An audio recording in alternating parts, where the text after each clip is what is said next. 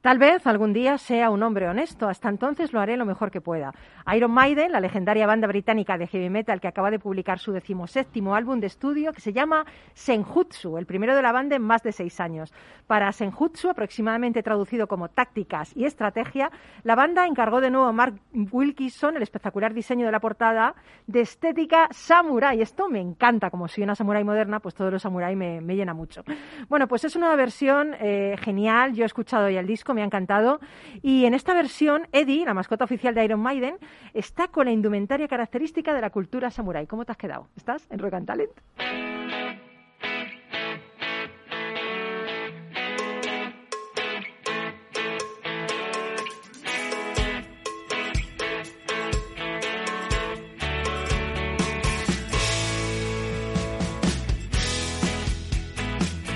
En Capital Radio, Rock and Talent, con Paloma Orozco.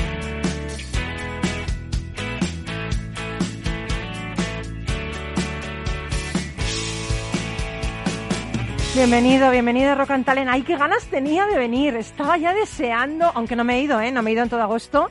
Gracias a este súper técnico que tenemos, que es nuestro duende, que elige toda la música, hemos podido disfrutar del programa Rock and Talent durante todo agosto, eh, sacando lo mejor, esos cortes mejores de todos los entrevistados, de todas las entrevistadas. Ha sido súper chulo oírme en la playa, de repente, Rock and Talent.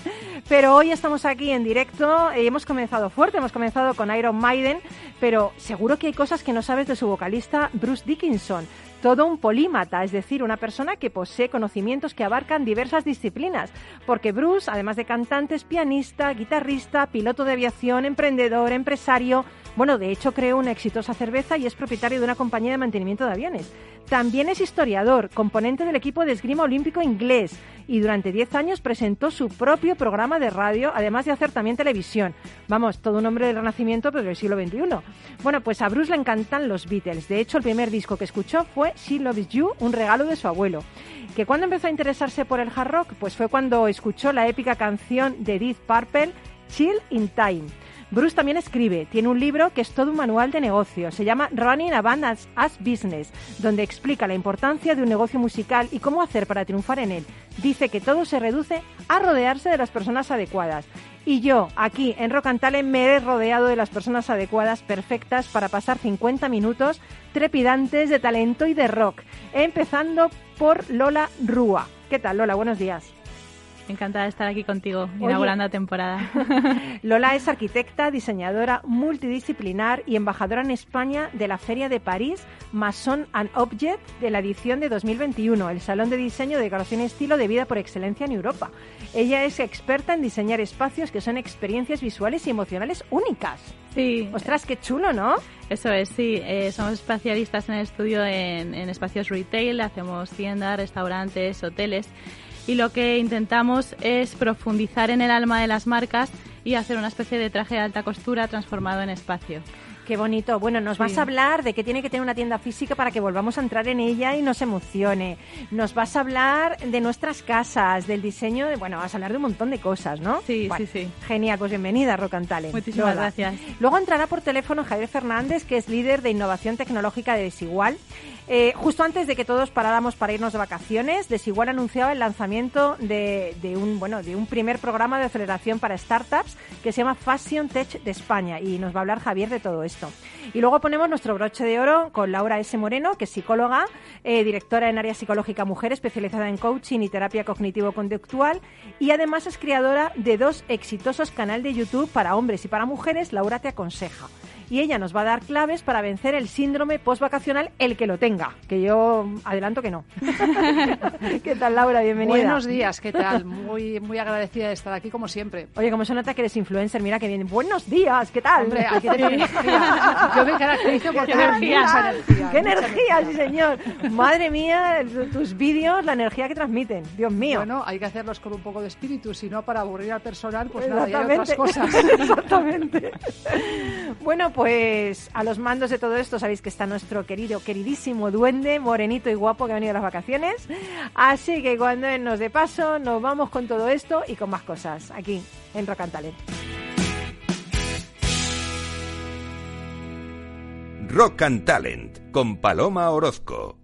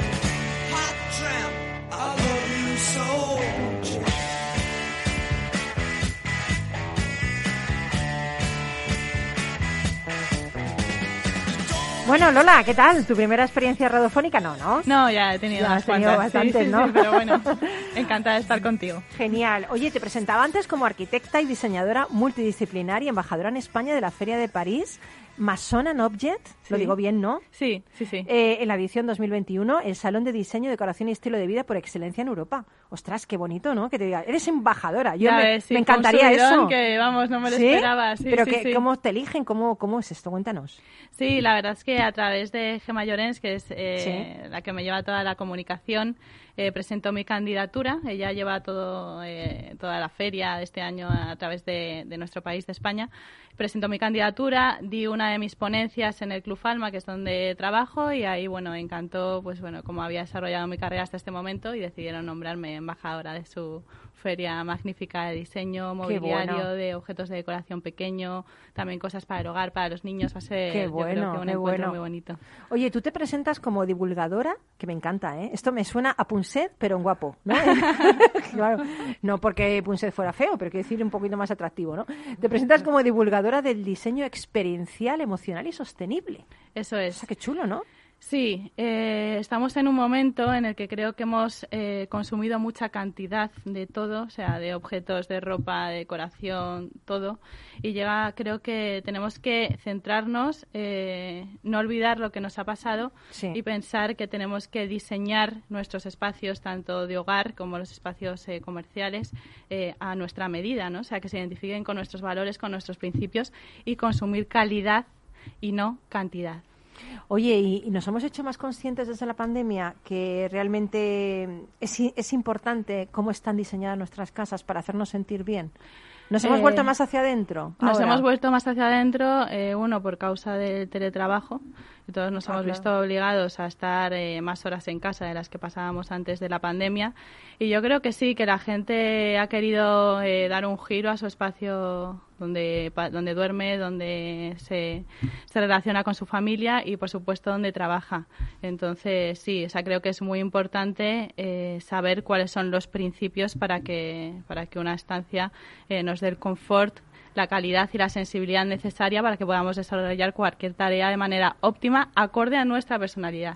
Me estoy, eh, recuerdo que yo veo a Laura en el canal tuyo, en Laura te aconseja, qué importancia es también para un influencer, alguien que está de cara al público, tener el espacio adecuado detrás de él, ¿no? O detrás de ella, ¿no? Desde luego. O sea, tú cómo, tú cómo lo haces, te pones allí, lo, lo cuidas. No te creas que es algo que hay que pensarlo muy bien, porque tienes que, tener una distancia, la luz, los elementos que salen en el vídeo, aparte de, de, la imagen de uno mismo, tienes que tener mucho cuidado, los cuadros, los, lo que sean, ¿no? Los objetos que sean. imagínate que, estás ahí, yo que sé, en bikini, de repente, con tu no, se me ocurriría, no soy tan osada. Voy más bien tapadita y recatada. No, pero me refiero a que tienes una foto, pues de, yo que sé, tu familia ahí en la playa, yo que sé, cualquier foto normal. Eso, pero... eso aún puede dar un toque, pero sí que es cierto que hay que cuidarlo. Claro. Sí, sí, sobre todo podrías ir cambiando un poco también la ambientación, ¿no? Según la estación del año, según lo ah, que esté viviendo la gente de fuera, se podría dar un cambio para hacer como sentir a la gente que está comulgando contigo en ese momento. Qué bonito.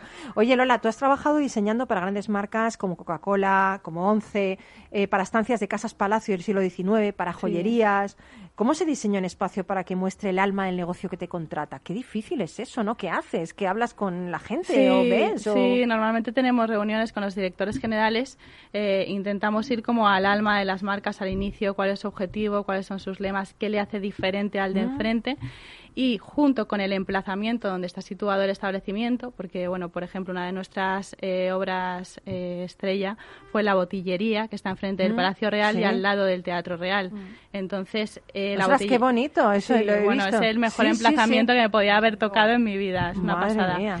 Y nos basamos en la historia del Madrid circundante, porque mm, antiguamente la calle Arenal era un río, porque atravesaba agua, donde está el Teatro Real era como una especie de canal donde se posaba el agua. Como una vaguada, ¿no? Eso es, eso mm. es. Y entonces ahí empezaron a ir gente pues de todo el mundo, trovadores, eh, sí, y se empezaron a dar las primeras botillerías, que eran los primeros puestos ambulantes de agua para que la gente se entretuviese justo en la plataforma donde está ahora situado el Teatro Real. De hecho, por eso se construyó allí. Y a través de todo este fluir del agua, de sus reflejos, de las gotas de rocío, como se posan en los árboles, o sea, de lo que atrae a la gente eh, estar a su alrededor, hemos creado la botillería con este concepto. Qué bonito qué bonito, qué ganas de ver todo eso. Claro, te inspiras en un montón de cosas, o sea, que eso es chulísimo, ese proceso creativo, sí, ¿no? el proceso creativo la verdad que es, es increíble. Sí, sí, sí, porque además te hace imaginar mundos diferentes y poder hacerlo realidad es como una satisfacción, o sea, desde el primer boceto donde tú estás dibujando, analizando, estudiando, de repente verlo convertido en realidad es una pasada y luego que el público haga ese efecto wow ya es lo más. Es súper emocional. Pero ¿ha habido algún proyecto, no hace falta que nos digas el nombre, no te vamos a poner en un aprieto, eh, cuidado. ese pesado, ese cliente pesado. No, o sea, algún proyecto que te haya costado más que otro y que te haya costado alguna anécdota de algo que te ha costado que, o que no veías en un principio, aunque luego ha salido. Bueno, la verdad que en mi carrera llevo ya ocho años con el estudio y puedo contar todo tipo de anécdotas. Desde clientes que crees que confían en ti llevarles el proyecto hecho y de repente coger el portfolio que le has llevado, huir y desaparecer y ya no volver a saber de él. ¿Y a lo mejor lo montan ellos por su cuenta? Sí, sí, sí. ¿En serio? Tal cual. Oy, desde eso. Qué indeseable. Sí, sí, hasta. Porque nunca pues va a salir igual, o sea, realmente tú les das una idea, pero evidentemente no va a salir igual. Claro, no, totalmente. O sea, pero textual. O sea, quedé con el cliente en el aeropuerto, se llevó el portfolio y se marchó. Sea, pues, y yo Mira, por lo menos en el aeropuerto para eso, por lo menos se marchó en avión, se marchó rápido de tu vida. Fue rápido la desaparición, sí, Hasta otros en los que muchas veces los objetos que, que creas tienen una complejidad, porque diseñamos todo, o sea, lámparas, mobiliario, todo. Muy poquitos objetos son de compra porque son pensados para el cliente. Y cuando, por ejemplo, tienes que hacer un mueble que está muy pensado, diseñado, pero nunca ha salido al mercado, eh, claro, o sea, es un proceso tan complicado eh, desde el origen, eh, diseñarlo en un boceto y verlo producido, que se hacen miles de pruebas, muestras, tanteos, o sea, es mucho tiempo hasta que podemos sacarlo al mercado. ¿Y qué, qué es lo más, lo más difícil que te han pedido hasta el momento? Uf, lo más difícil que han pedido yo creo que es el proyecto que acabo de estrenar hace poco, que es eh, la joyería sostenible de David Loco. Está dentro del club Alma Sensei. Ah, qué bonito ese club. Hemos, hemos tenido aquí al, al, director de ese club. Enrique. Sí, Enrique. Qué, qué buena persona, qué sí, sí, sí. Yo me llevo genial, son como mi segunda familia. Trabajo allí, mi coworking está allí. Sí. Tengo emplazado allí mi estudio. Y bueno, Menudo coworking, que es un palacio aquello, del médico aquel. Yo me siento como la princesa que sí, las escaleras. Digo, ¿dónde estoy trabajando, por favor? y, hemos diseñado allí, en una de sus estancias, eh, la marca para joyería sostenible David Loco. Entonces, claro, como es un palacio del 19, ellos obviamente tienen sus horarios de entrada, cerrar al público. Ha sido un poco complejo el poder llevar todos esos elementos de joyería tan delicados con materiales sostenibles hacia adentro de una de sus estancias, montarlo en un tiempo récord y bueno, y seguimos trabajando para realizar mejoras en ahí. Pues fíjate que yo he hecho mi trabajo y he visto un proyecto tuyo que me ha encantado. Sí. Me ha encantado, me ha encantado. Eh, yo creo que es el proyecto que ocupa ahora tus noches, casi tus días, que es rescatar la primavera 2020 que la pandemia nos ha quitado. ¡Qué chulo! Cuéntanos, esto lo he visto, ¿eh? lo he visto. No, quiero, no quiero yo desvelar. Quiero que el artista, yo no voy a plagiar, quiero que el artista hable de ello, pero chulo, no, lo siguiente. ¿eh? Sí, eh, yo estaba el 2020 en marzo, ¿no? O sea, como estábamos todos de repente en casa con todas eh, mis obras inacabadas, muchas de ellas pausadas, y me dijeron que igual nos iban a retomar porque, bueno, pues por toda la crisis que hemos sufrido, sobre todo en el sector servicios. Y de repente dije, ¿qué hago? O sea, tengo que hacer algo, no puedo estar aquí a brazos cruzados. Entonces llamé a todos mis floristas y, les dije, ¿qué vais a hacer con las flores que se han quedado ahí sin poder usar para bodas, bautizos, para regalar a nadie? Están las tiendas cerradas. Me dijo, pues van a morir. Entonces lo que hice fue rescatar todas esas flores Qué chulo. Hablé con una de mis empresas de producción, desarrollaron una máquina con unas bobinas antiguas de prensado y secado rápido de esas flores que iban a morir y las introdujimos en unas mámparas de diseño que creamos para separar los espacios que se necesitaban qué chulada. ¿Chulada o no, eh? ¿Chulada o no? De hecho, una de estas piezas está en el Club Alma también. Qué bonito. Y son como, como si fueran de metacrilato y las flores dentro. O sea, como prensadas dentro de como del metacrilato puede ser, eh, bueno, ahora estamos utilizando vidrio templado, que es más seguro. Eh, y, lo que hacemos es prensar y secar las flores y luego se ponen con pinzas y con pequeños puntitos de cola transparente una a una, que es, una obra de artesanía increíble. y se hacen estos paneles grandes que eh, dividen espacios, ya no se han quedado eh, por motivo COVID, sino que ya simplemente te dividen pues una, un espacio de cama de un vestidor, Qué bonito. pues espacios en restaurantes de reservado y la verdad que ha tenido súper buena acogida y tenemos el recuerdo de ese 2020 que no se nos puede olvidar eh, pero que también floreció, ¿no? Y floreció dentro de nosotros ese alma para sacar cosas distintas. ¿Cómo se nota, eh? Que es creativa, ¿eh? Que habla como una escritora, ¿eh? Me siento yo identificada. Esa es la ¿eh? rama artística, al menos de la que yo carezco. No, no, ¿qué dices? Tú la tuya. A mí no se me habría ocurrido eso en la vida, vamos. Me meten en la cárcel, me dicen, tienes que hacer una cosa creativa y no se me ocurre. No, porque yo no estoy de acuerdo con eso, ¿eh? Pero bueno. Eh, Lola, tú tienes varios premios, entre ellos el de Emprendedora Yodona 2014, Mejor Decoración de la Comunidad de Madrid 2015, además ahora de este puesto como embajadora de esta feria en París. Y eres experta en arquitectura efímera. ¿Qué es la arquitectura efímera? Sí, en mis comienzos... Eh, Sorpréndenos más todavía, incluso. Sí, mis comienzos fueron eh, con la arquitectura efímera. O sea, yo eh, tenía cero contactos, cero conocimiento de empresa. ¿Y qué hice? Pues hacer un portfolio de dibujos, ir por la calle a ver si alguien me daba la primera oportunidad para poder diseñar un escaparate, que es arquitectura efímera. ¿no? Son como los ah, objetos de decoración de quita y pon por decirlo así. Entonces me pateé todo Madrid hasta que ya por fin en la calle Almirante, una tienda que se llama Bararat, que ya no está, me dio la primera oportunidad y empecé a hacer los escaparates con ellos eh, de forma gratuita, empecé siendo mi propia becaria, siempre lo digo. qué bonito, qué bonito. Aprendiste mucho de ti misma. Sí, sí, total. por otro lado. Y, y, luego empezaron a ver esos escaparates marcas. El Mercado de San Antón me dio la oportunidad de decorar todo el espacio del atrio, no sé si conocéis el mercado de San Antonio, sí, todo el espacio central del atrio y a partir de ahí ya lo fueron viendo marcas como Coca-Cola, la 11 Pepsi y empecé a diseñar eh, de arquitectura efímera para sus eventos. Qué bonito, una mujer hecha a sí misma.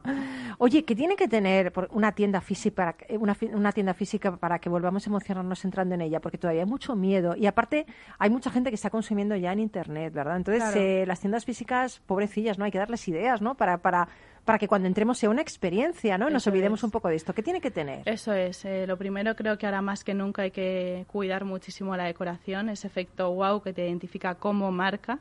Eh, creo que tiene que, estar, o sea, que sea una inversión, o sea, ir a contemplar belleza con todo lo que nos hemos perdido en el pasado año es una premisa fundamental. Bueno, total, totalmente de acuerdo. el poder salir a la calle a comprar y realmente empaparte de belleza, que sea de una experiencia, de gente que ha creado objetos con sus propias manos, o sea, que creo que eso también es lo importante y que cada objeto tenga su historia es fundamental. Y después, pues que pasen cosas.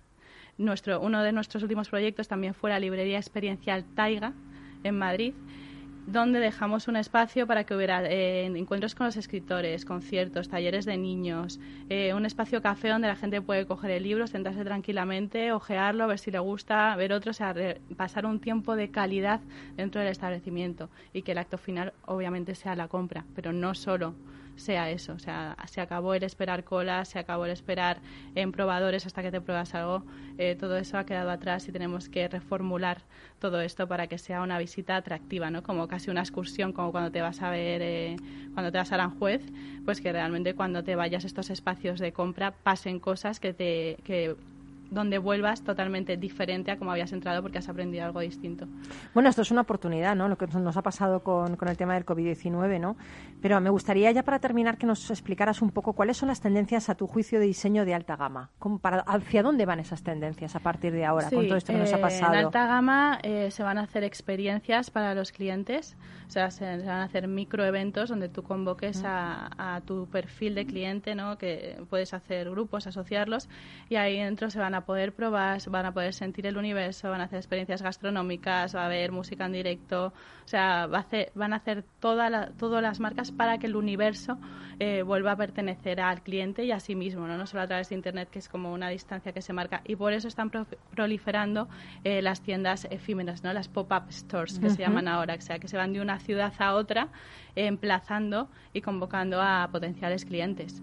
Esto, bueno, esto es una oportunidad también de cambiar nuestra forma de percibir las compras, ¿no? Y de, y de, que se convierta en una experiencia, ¿no? Sí, sobre todo conocer, adquirir de calidad, saber cómo están hechas las prendas. Yo siempre digo que si ahora mismo eh, me tocará diseñar una boutique, les diría que pusieran su taller de costura dentro de la boutique, a ser posible.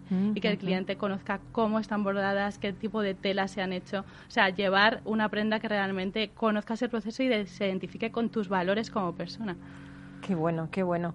Bueno, me quedaría viéndola, yo no sé, Laura, tú, pero qué, pues qué bonito lo que nos cuenta, ¿eh? Qué bonito. Es verdad, si ahora me doy cuenta que hace tiempo no me voy de compras. pues nada, venga, vámonos después. Que salir. nos vamos. Pero a estos sitios, ¿eh? No, en fin, a saturados. Sí, sí, sí. Bueno, pues mil gracias por, por acompañarnos, Lola. Bueno, sigue hasta el final con nosotros, que vienen muchas cosas ahora después de la publi. Paramos un minutito nada, nos hacemos unas fotitos para redes y enseguida volvemos. Sigue aquí Muy con bien, nosotros. Muchas gracias.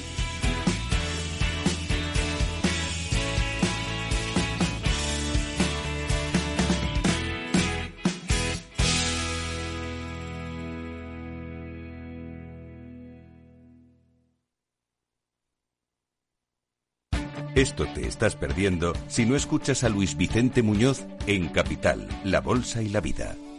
Juan Ignacio Crespo, experto financiero. Los bancos centrales pueden crear dinero de la nada, pero no pueden crear microchips de la nada. No te confundas. Capital, La Bolsa y la Vida con Luis Vicente Muñoz, el original.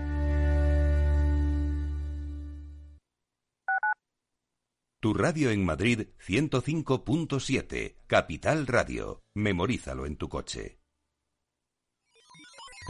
Los robots escuchamos Capital Radio. Es la radio más innovadora. Oímos a Saragot, con Luis Vicente Muñoz. Ahí le has dado. Esto es Capital Radio. Di que nos escuchas. En un mundo globalizado y cambiante, los grandes debates de la actualidad cobran más sentido que nunca.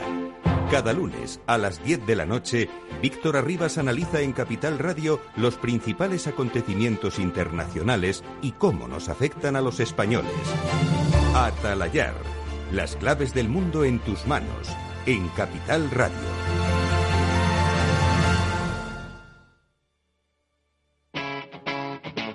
Capital Radio.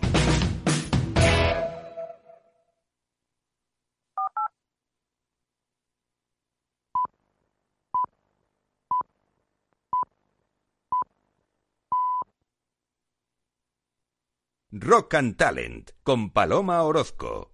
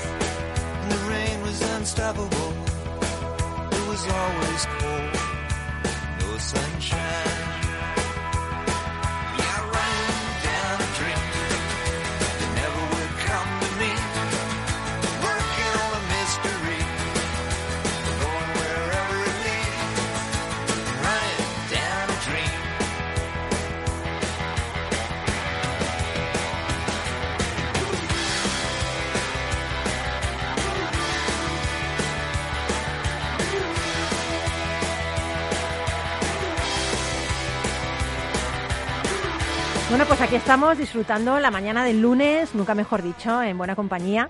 Y bueno, somos tres mujeres, tres pedazos, tres pedazos mujeres, ¿eh? hay que, valorar. Pero a ver, también ahora viene un pedazo hombre, ¿eh? Cuidado. Bueno, vamos a dejarle que entre, ¿no, Paloma? Vamos a dejarle que entre a ver qué tal. a ver qué nos cuenta. Pobrecillo, yo no sé si con esto va a entrar o no, Javier Fernández. No, hombre, que será bienvenido. ¿Qué tal? Buenos días, Javier Fernández, ¿qué tal? Hola, buenos días, ¿qué tal? Bueno, un, placer estar con vosotras y con este recibimiento. ¿Eh? Pues, ¿Has visto, eh? ¿Has visto? bueno, un pedazo líder, líder de innovación tecnológica de Desigual. Madre mía. Muchas gracias. Qué bueno, ¿no? Oye, yo, yo hablaba antes que, que todo el mundo parábamos para irnos de vacaciones y vosotros anunciabais el lanzamiento del primer programa de aceleración para startups, de startups Fashion Tech de España. O sea, madre mía, ¿no? O sea, ¿no, no habéis parado en las vacaciones? ¿Habéis hecho esto o cómo? A ver, cuéntanos. Sí, la verdad, bueno, y antes de las vacaciones ya llevamos un tiempo generando todo lo que hay alrededor de esta idea. Eh, si queréis os cuento un poco desde dónde sale, cuál es el origen y demás. Porque no, no entendía eh, yo como una marca de moda como desigual, os lancéis a crear una aceleradora de startups. ¿Cuál, explícanos un poco el origen de esta idea y por qué la habéis hecho. Sí, pues te cuento. Mira, eh, bueno, ya Desigual tiene de manera intrínseca en su filosofía lo que es la innovación en sus orígenes, diría yo. ¿Qué me vas a contar si llevo una eh, falda yo ahora misma? Mismo, de ahí de esto. que es cierto, ¿eh? La hemos visto todas. Innovando, estoy. Javier, cuéntanos. Entonces sí que es verdad que hace ya un tiempo que venimos apostando por, por un concepto de compañía más abierta y, y, en este sentido también hace como dos años eh, se reenfoca el, área de innovación tecnológica, en donde procuramos dar de alguna manera eh, una apertura a nuestra forma de trabajo, ¿no? a nuestra metodología mediante innovación abierta y manteniendo esa constante colaboración con todos los actores del ecosistema, ya sean universidades, instituciones públicas, startups, etcétera, porque bueno entendemos que de esta manera pues podemos ser más relevantes y podemos dar mejor respuesta de una forma más ágil al final a los retos estratégicos de, la compañía, ¿no? Entonces después de todo este trabajo de alrededor de un año con este nuevo enfoque, teniendo en cuenta el, este, este efecto más más aperturista de la compañía, etcétera, pues, pues decidimos poner encima de la mesa la idea de, crear una aceleradora de startups con, con varios objetivos. Con, un objetivo que es el de ayudar a las startups a crecer e impulsar su negocio, obviamente, eh, y además el de, el de poder implementar soluciones de estas startups dentro de nuestro negocio y por supuesto ayudar a impulsar también dentro de la compañía pues todo ese cambio cultural hacia la innovación, ¿no? Esa forma más, más particular de trabajar eh, que tienen las startups con esa construcción conjunta, esa resiliencia, ese aprendizaje constante, poder nosotros también en esa relación con las startups quizás de una forma más, más, más temprana, ¿no? Nosotros veníamos trabajando con las startups ya pero en una forma más venture client y decidimos ir un poco a, un early stage con, con todas estas startups para aprender mucho más de ellas, ¿no? Qué bueno, qué bueno, porque además es importante, ¿no? Hemos hablado un poquito de la situación en la que estamos, que tenemos que reinventarnos, que la innovación es algo importante también, sobre todo la innovación, innovación tecnológica en el sector de la moda, ¿no? Eh, ¿En qué áreas estás buscando innovación con este programa? ¿Qué, ¿Qué vamos a ver en los próximos años, Javier? Cuéntanos. Pues, pues estamos buscando retos eh, en muchas áreas. De hecho, nosotros lo que hemos hecho es, eh, tras un trabajo interno de, para decidir cuáles son todos esos retos a nivel de compañía que nos parecían más importantes y que se van a dar este año y los que vienen, hemos, hemos identificado unos 10 retos. ¿no? Eh, al final, lo que haremos es seleccionar siete startups sobre esos 10 retos. y, y, son retos que van desde, desde nuevos métodos de pago, experiencia de usuario, cómo elevar la creatividad eh, de los diseñadores a la hora de, diseñar nuevos productos, todo lo que hay alrededor del last mile, de evoluciones, data analytics, por supuesto, y no podría faltar todo lo que hay alrededor del tema de circularidad, claro. Oye, ¿todavía estamos a tiempo de, presentar candidaturas? ¿Los emprendedores están todavía a tiempo de, de hacerlo? ¿Cómo, ¿Cómo pueden hacerlo? Todavía tenemos una semana hasta el día 15, eh, que es cuando se cierra la convocatoria. Eh, pero no obstante, yo, yo diría, porque, porque siempre me gusta hablar de una forma más abierta y, no me gusta cerrar eh, ni ser tan categórico, sí que os diría que aunque se cierre la convocatoria y nosotros tenemos que elegir siete startups en, en unos, una planificación que nos hemos, que nos hemos puesto encima de la mesa, si hay cosas interesantes, animo a quien sea, aunque esté fuera de convocatoria, a que nos llame siempre que quiera a la puerta, que nosotros vamos a, contestar. Pero eh, para el programa de aceleración sí que es verdad que hasta el día 15 yo animo a todo el mundo a que nos pregunte, llame y que, y que aplique o a través de la página de Plug and Play, porque nosotros ahora lo que hemos hecho es buscar un compañero de viaje es una plataforma abierta muy muy conocida en, todo el mundo que viene de Silicon Valley que se llama Plug and Play. Bueno, esta eh, plataforma eh, fueron inversores en, empresas como Dropbox y PayPal, ¿no? Correcto, sí, sí, tienen un amplio bagaje. Eh, de hecho, fueron fueron los primeros arrendadores, podemos decir, de Google, los que los que empezaron su andadura con Google hace ya muchos años, cuando eran 10, 15 personas en la empresa y entonces tienen mucha experiencia y quisimos hacerlo con ellos porque creíamos que nos iban a dar un, buen un buen eh, apoyo en este sentido, ¿no? Entonces eh, se puede hacer a través de su web o a través de la nuestra, eh, buscando en la web Ocean Lab para aplicar directamente. Bueno, yo quiero que cuando encontréis esas startups, esas siete, ¿no? Son siete, ¿no? Me has comentado startups, que nos lo cuentes.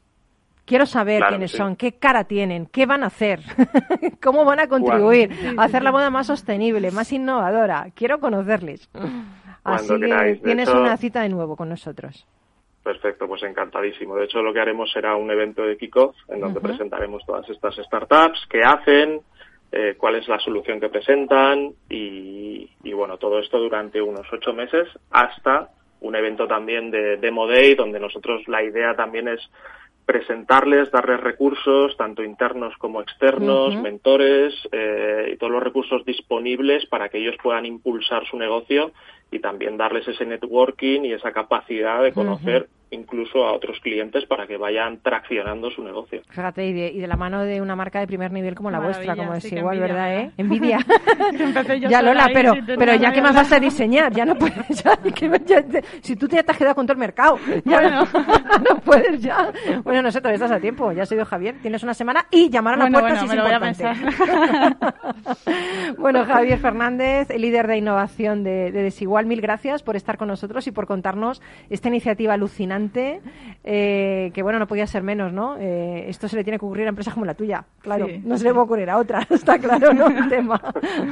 Pues muchas gracias a vosotros y ya sabéis que cuando queréis, cuando queráis, estamos aquí para, para comentaros y para explicaros cómo, cómo va el proceso y cómo llevamos el programa. Genial, pues nada, hasta cuando quieras, Javier. Buen día, hasta luego. Igualmente, un abrazo. Adiós. Seguimos en Rock and Talent.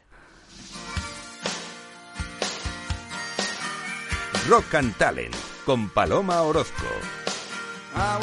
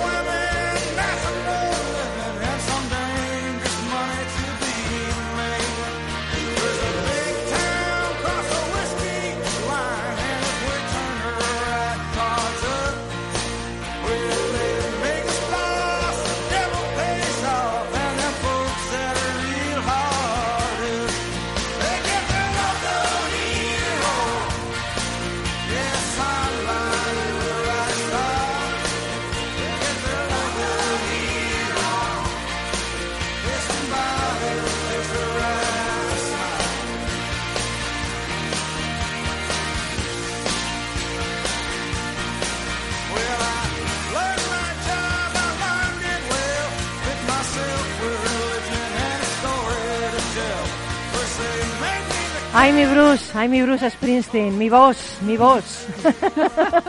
a mí sí que me gusta Bruce Springsteen, a ti no te gusta mucho. A ver, no Te gusta, pero no demasiado. reconozco la calidad, pero no es un estilo que me apasione. ¿Cuál te apasiona? Uy, me pones en, una, en un compromiso, porque tengo muchos estilos que me gustan mucho. Yo soy mucho, pues me gusta mucho la música americana, la música, todo lo que es black music. Oh, me muevo ¿eh? mucho, me gusta mucho el dance, soy bastante bailonga. Oy, oy, oy, oy. mira, mira, mira, madre mía, Laura S. Moreno, madre mía. Estoy desenfrenando aquí, eh. madre mía, madre mía, que tengo que guardar una compostura. Y luego tus influencers van a saber más cosas de ti. Uf, bueno, con lo, con lo secretista que soy yo para eso. bueno, Laura S. Moreno, psicóloga, eh, con un canal que triunfa totalmente, que empezaste con un canal, Laura te aconseja, para mujeres y luego los hombres se te quejaron porque no tienes uno para ellos. Y ahora tienes uno para ellos. Te voy a corregir. Empecé con Laura S. Moreno, nombre genérico del primer canal. Canal para mujeres, que empecé en el 2000, creo 17 más o menos. Luego, el año pasado, como los hombres me decían, yo también sufro por amor, yo también tengo problemas, las mujeres también son malas. Que los hombres sufren por amor, no me lo puedo pues creer. sí, sí, sí. No, pues oye, eso es interesante. Entonces, pues Lola se está riendo. Pues bueno, otro, otro canal, digo, pues bueno, el año pasado dije, pues otro canal, pues ahí voy. Y entonces abrí el de hombres, que Laura te aconseja que está teniendo muy buena acogida, la verdad. Me está creciendo muy muy bien, a un ritmo muy bueno y los hombres también sufren por amor. ¿Y, te, te, preguntan cosas? O sea, que decir, son píldoras, entiendo, en YouTube, pero luego ellos interactúan contigo cuando generan te preguntan. mucha, mucha. Mis dos canales generan muchísima interacción con el público. Otra cosa es que yo, al principio del Laura S. Moreno, me podía permitir contestar muchísimo. Si ves esos comentarios de vídeos antiguos, todos tienen contestación pero ahora es que ya no me da más, porque claro, tengo mi consulta, tengo mis pacientes, tengo, tengo que grabar vídeos y ya, ya dos canales ya no puedo. Contesto los primeros momentos de cada vídeo, pero luego ya no, ya no puede ser. Oye, tú te has especializado en ayudar a las personas, tanto hombres como mujeres, a que superen una ruptura, a librarse de la dependencia emocional, hablas también de la infidelidad, de la ansiedad que supone vivir episodios de esto, ¿no? Eh, pero también estás asesorando a la gente a que encuentre su pareja ideal. Esto me encanta. ¿Es verdad que existe la media naranja? ¿Qué consejos les das a las personas para que encuentren esa media naranja, medio limón, media manzana? No sé, algo. Bueno, no sé. Yo creo que, existen muchas medias naranjas para cada uno de nosotros, porque si no, no sería, no sería posible el desarrollo de la humanidad. Si tuviéramos que esperar a la media naranja y resulta que vive en Australia, pues ya me dirás tú. no podemos quedar con un diente colgando dos pelos y sin haber conocido a nadie en nuestra vida. A ver, yo creo que hay mucha gente compatible, pero hay que tomarse las cosas con calma. Y hay que pues chequear, testear. La época del noviazgo, pues quiere decir, no, mira, voy a dar una vuelta con alguien, no, es para conocer a esa persona. Y en ese proceso pues puede haber un éxito, puede haber un, vamos a decir un fracaso entre comillas, porque tampoco lo leería así.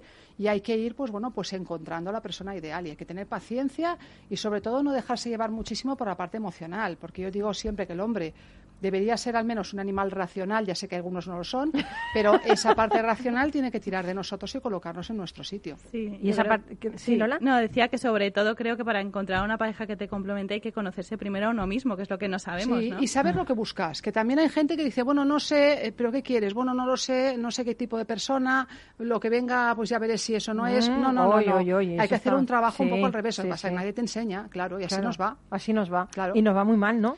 Hombre, a ver, como dice una amiga mía, ¿qué te van a decir a ti si van cuando tienen problemas? Si la gente que está feliz no va a verte. Pues claro, mi visión también es un poco sesgada. Claro. Pero sí que hay mucha gente que sufre por amor y gente de todas las clases, de todos los niveles sociales. Y de todos los sexos. Y sí, sí, y, su, y, de todas las orientaciones sexuales también, que están incluidas, por supuesto, ¿no? Quiero decir, todo el mundo, y todos hemos sufrido por amor. y es normal también que pasemos por ese proceso. Pero eso es bueno para crecer también. Por supuesto. Y para saber que no quieres ya. Eso es. Si ya he tenido de esto y de esto ya, no quiero y aprender de los errores, porque si al final vuelves a hacer lo mismo la siguiente vez, la vida te pone por delante lo que tienes que aprender. Yo eso lo tengo clarísimo. Me he encontrado con el mismo tipo de hombre que he dejado. Pues, hombre, no habrás superado que hacer algo, claro, Claro, ahí está. O sea, analízate a ti mismo y luego ya empiezas Exactamente. Pues yo hoy quiero que nos ayudes con otra cosa que yo no he sufrido nunca, pero que es que dicen que está, hasta es un síndrome, ¿eh? el síndrome post-vacacional, que parece que afecta a todo el mundo, menos a mí, que afecta a nuestra vida, a nuestras relaciones, que te pone irritable, eh, la vuelta al trabajo parece que esto es un mundo, tienes problemas de sueño, estás cansado. ¿Esto existe? ¿Esto, esto, que, ¿Cuáles son los síntomas? ¿Son estos? ¿Que ¿Esto existe de verdad o no, según los psicólogos? A ver, según los psicólogos y según, bueno, eh, según los manuales de diagnóstico de trastornos mentales, el síndrome postvacacional en sí mismo no existe. Es decir, un síndrome es un conjunto de síntomas que determinan un caso clínico, determinan una patología y aquí la patología no está definida. Quiero decir, yo creo que es más algo que bueno que hemos ido creando por el estrés que tenemos, porque hacer una ruptura de patrón en nuestra vida y irnos unos cuantos días fuera te pone en una situación diferente y requieres una readaptación a lo que es la situación normal. Pero ¿por qué nos cuesta tanto volver a, a lo que teníamos? Porque yo creo que la mayor parte de gente, yo no me incluyo, tenemos unas vidas profesionales que no nos, no nos agradan. Entonces, volver ahí es verdad que todo el mundo trabajar, bueno, trabajar es, como dice su propia palabra, un trabajo, pero volver a algo que no te es satisfactorio y haber roto el ritmo te hace tomar una perspectiva que tú no tienes cuando estás trabajando. Es decir, la vorágine del día a día te lleva y tú en tu jefe, las reuniones, los clientes, pero claro, cuando paras esto y pruebas otro tipo de vida mucho más sencilla, mucho más enriquecedora y mucho más lúdica, pues de repente vuelves y dices, pues que no puedo volver, que no tengo ganas. Se compone un poco de una parte, vamos a decir, ansiosa, que te genera esto, el síndrome ese también de, del domingo por la noche, ¿no? Pues eso también pasa antes después de las vacaciones. Y luego hay una parte también, yo diría, de un carácter un poco más depresivo que es que yo no puedo, que no, no, no me genera ningún tipo de motivación, etcétera, etcétera. Y da esa, mía, qué suerte tengo yo. Qué suerte sí, yo. lo mismo digo, las que hemos podido emprender y hemos tenido la valentía de poder buscar nuestro propio camino, disfrutamos en nuestro día a día. Yo estaba deseando y deseando yo venir. Que no tiene opción y nos han educado para no tener opción, sí, que es lo peor. Es verdad, para aguantarse. Es que eso es cierto, ¿eh? yo creo que mucha gente tiene la opción esta de 9 a 5 o de 9 a 6 en una empresa, ta, ta, ta, como si fuera la única opción. Y oye, que hay gente que mm. le puede encantar trabajar en una empresa. Yo siempre también digo que yo tengo mi vertiente de haber trabajado en empresas y, hombre, cuando comparas pues no sé cómo decirte. Mm, en mi caso yo no volvería, pero entiendo que a lo mejor hay gente que le puede gustar esa dinámica, ¿no? Pero es verdad que en esa dinámica también pueden buscar algo que, les motive un poco más y a veces es el entorno, no es el trabajo en sí. A veces mi, trabajo me encanta, pero es que trabajo en una empresa que tengo un jefe que tal o tengo unos compañeros que tal o el objetivo de la empresa no me gusta o lo que sea. Oye, ¿y, y qué podemos hacer para vencer todos esos síntomas? de ese llamado síndrome posvacacional? Danos algunas ideas. Ayúdanos. A ver, yo, Laura, aconsejanos. Sí. yo, voy a, yo voy a hacer un recorrido, un primero una a corto plazo y una a medio largo plazo. A corto plazo, ¿qué puedo hacer? Hombre, lo más absurdo que te puedo decir es no tener vacaciones, porque si no comparas. Pero vamos a decir que eso no es, no es, posible, ¿no? O no es recomendable.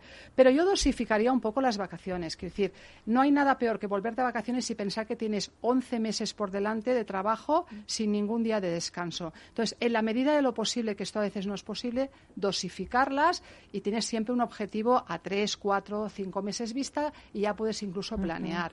Em, también a mí me gusta mucho y, yo creo que todos necesitamos una adaptación y la adaptación empieza por volver antes, adaptarte un poquito a estar por, por tu ciudad, por tu, por tu entorno normal y adaptarte un poco a esto y mentalizarte, ¿no? hay gente que vuelve el mismo día, casi. Mucho, mucho. hay gente que es como un shock horrible, ¿no? Eso sería un poquito a corto plazo, ¿no? Tomártelo con un poco más de calma, buscar unos objetivos dentro de la empresa, mm, refrescar un poco qué puedes qué puedes, mm, de alguna forma, a qué puedes esperar en tu empresa, no sé, hacer una prospección ahí. A medio y largo plazo, yo creo que la gente que realmente tienen un síndrome de este mal llamado síndrome muy pesado y muy denso y cada año tienen el mismo, yo me haría un replanteamiento. Es, una depresión, eso Claro, a lo mejor ¿eh? el replanteamiento es qué puedo hacer con mi vida que sea diferente de lo que hago hasta ahora, porque a lo mejor toda esta ansiedad que tengo me está diciendo que por aquí no voy bien. Y oye, la ansiedad, el estrés, esta depresión, esta losa que tiene mucha gente de lunes a viernes o de lunes a no sé cuándo, pues al final pasa factura en la salud y pasa factura en un montón de áreas de la vida. Y hasta qué punto nos vale la pena, ¿no? Y a veces tenemos que quitarnos un poquito las orejeras esta de, burro, de, de, todos los días lo mismo e intentar hacer otro tipo de cosas, ¿no? Eso sería alguna rutina que sea diferente, ¿no? Eso es. Un desayuno en casa tranquilo antes de salir, aunque tengas que madrugar un poco más, no sé. Enamórate. enamórate de algo, de alguien, de todo, o sea... De todo, sí. No solo de una persona, enamórate otra vez, renamórate de tu trabajo, busca algo, ¿no? Positivo. luego también es verdad que, a ver, en la mayor parte de casos es la típica mm, pereza que dices, uff, qué horror, otra vez la vorágine, pero cuando llevas dos días o tres ya ni te acuerdas, o sea, ya estás mm. una, otra vez adaptado, ¿no? Pero la persona que tiene más problemas, que está 7, 15, 20 días, un mes arrastrándose, pues sí que hay que hacer una valoración. Ya, pero es que además con el teletrabajo casi es peor, porque claro, no vuelves a un ambiente donde ves gente, donde tomas un café, donde, o sea, estás en tu casa, entonces estás frente a un ordenador, tú solo, ¿a dónde ha quedado la playa? ¿Dónde están las palmeras? ¿Dónde están? te pones a ver las fotos en el móvil, te voy a descansar un poco. bueno, eso, eso del teletrabajo ya da también para otro programa. Esto es un poco deprimente. da para estás ahí más solo que la una ahí trabajando, ¿no? Yo casi prefiero ver gente. Eh, desde luego, desde luego. Sí, por lo menos algo mixto, ¿no? O sea, que unos días te puedas quedar en tu casa tranquilamente concentrado, sin ruido, y otros días puedas claro. Sí, es la opción que parece que gusta más, ¿no? el, tener, el, no perder el contacto con la gente físicamente. Y a mí me pasó cuando la época dura de la pandemia, que yo, yo trabajo muchísimo, ya trabajaba antes de la pandemia con videollamada, porque trabajo con todo el mundo, ¿no? Pero después cuando ya empezamos a poder salir el año pasado, oye, no sabes, todo el mundo quería venir a la consulta físicamente. pero un aluvión que digo de repente, no, no, es que prefiero venir, prefiero venir como sea, porque necesito decírtelo y cara a cara. Digo, bueno, pues También es que tenemos mucha ropa que no hemos utilizado, ¿eh? Efectivamente. me tengo que vestir. Hay que y creo que es el año que, ha subido las ventas de retail de ropa, o sea, es increíble. a ver, o la gente las deja colgadas esperando a Esperando a ver qué pasa. Sí, sí, sí, ropa nueva y todo, hay que sacarla, aunque sea para ir al psicólogo. Voy allí y me luzco y ya está. Sí, es comprensible, porque al final, a final de cuentas, lo que hablábamos antes con Lola también, ¿no? De las tiendas, las tiendas tienen una, una parte también de contacto humano y de, y de, y de relación que, la gente lo echa de menos. Y tú puedes comprar online, pero oye, la experiencia de comprar también es una experiencia que el ser humano necesita, como la de contactar con los compañeros del trabajo. Y está muy bien un día poder decir, oye, yo me pongo mis zapatillas y hago mis reuniones con, con Zoom, pero también necesito pues bueno zapatillas y hasta pijama que se ponen por la parte de abajo y no se les ve. Sí sí sí yo también suelo hacer eso. Mea culpa. Era yo. O sea que nada eso está bien. Pero bueno en cualquier caso es algo que se puede superar el síndrome el llamado síndrome postvacacional y que teniendo una vida plena. en la mayor parte de veces es cuestión de tres o cuatro días que ya sabiendo que uno los tiene que pasar pues se prepara un poquito mentalmente y no pasa de ahí. Qué bien. Bueno pues Laura te aconseja nos ha aconsejado en directo. Pues sí sí eso, esto, esto vamos es un lujo tenerte aquí. Nos has aconsejado te hemos visto en directo no como por el vídeo ¿eh? muchas gracias muchas gracias. Bueno pues mil gracias por estar con nosotros Laura. A ti como siempre. Y, nada qué gusto qué gusto haberos tenido. Mil gracias a las dos. Muchas gracias y yo me quiero ir con ya sabéis que hago siempre una reflexión reflexión final y esta reflexión va de algo que pasó en la sabana. A ver si os sorprende.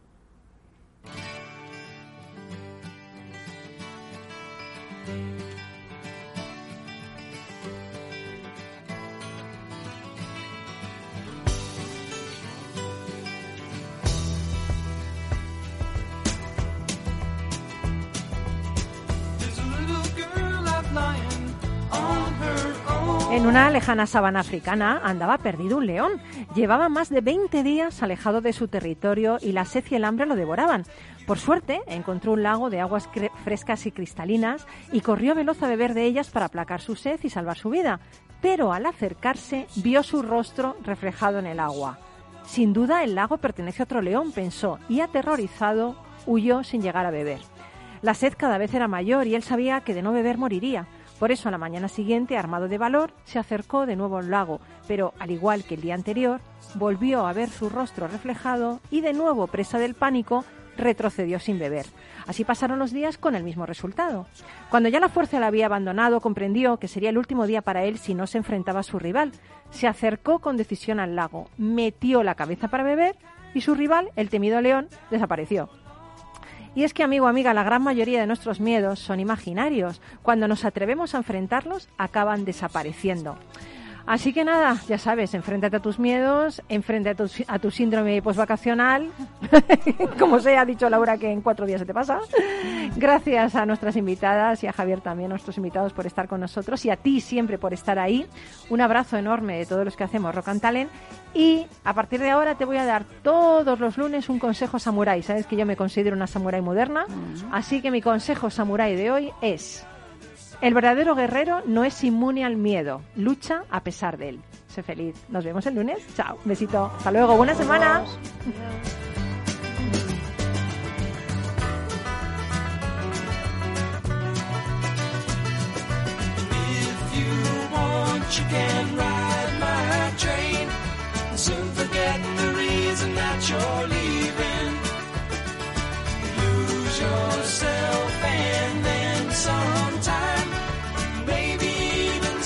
Side.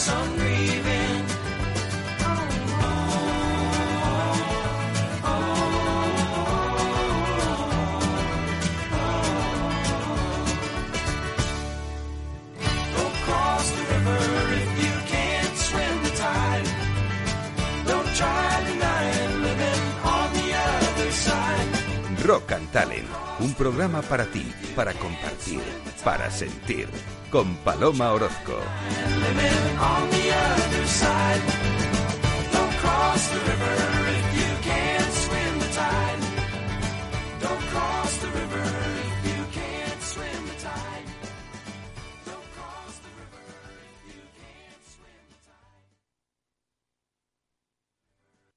Amaneces antes que el sol y conviertes la vida en nueva vida.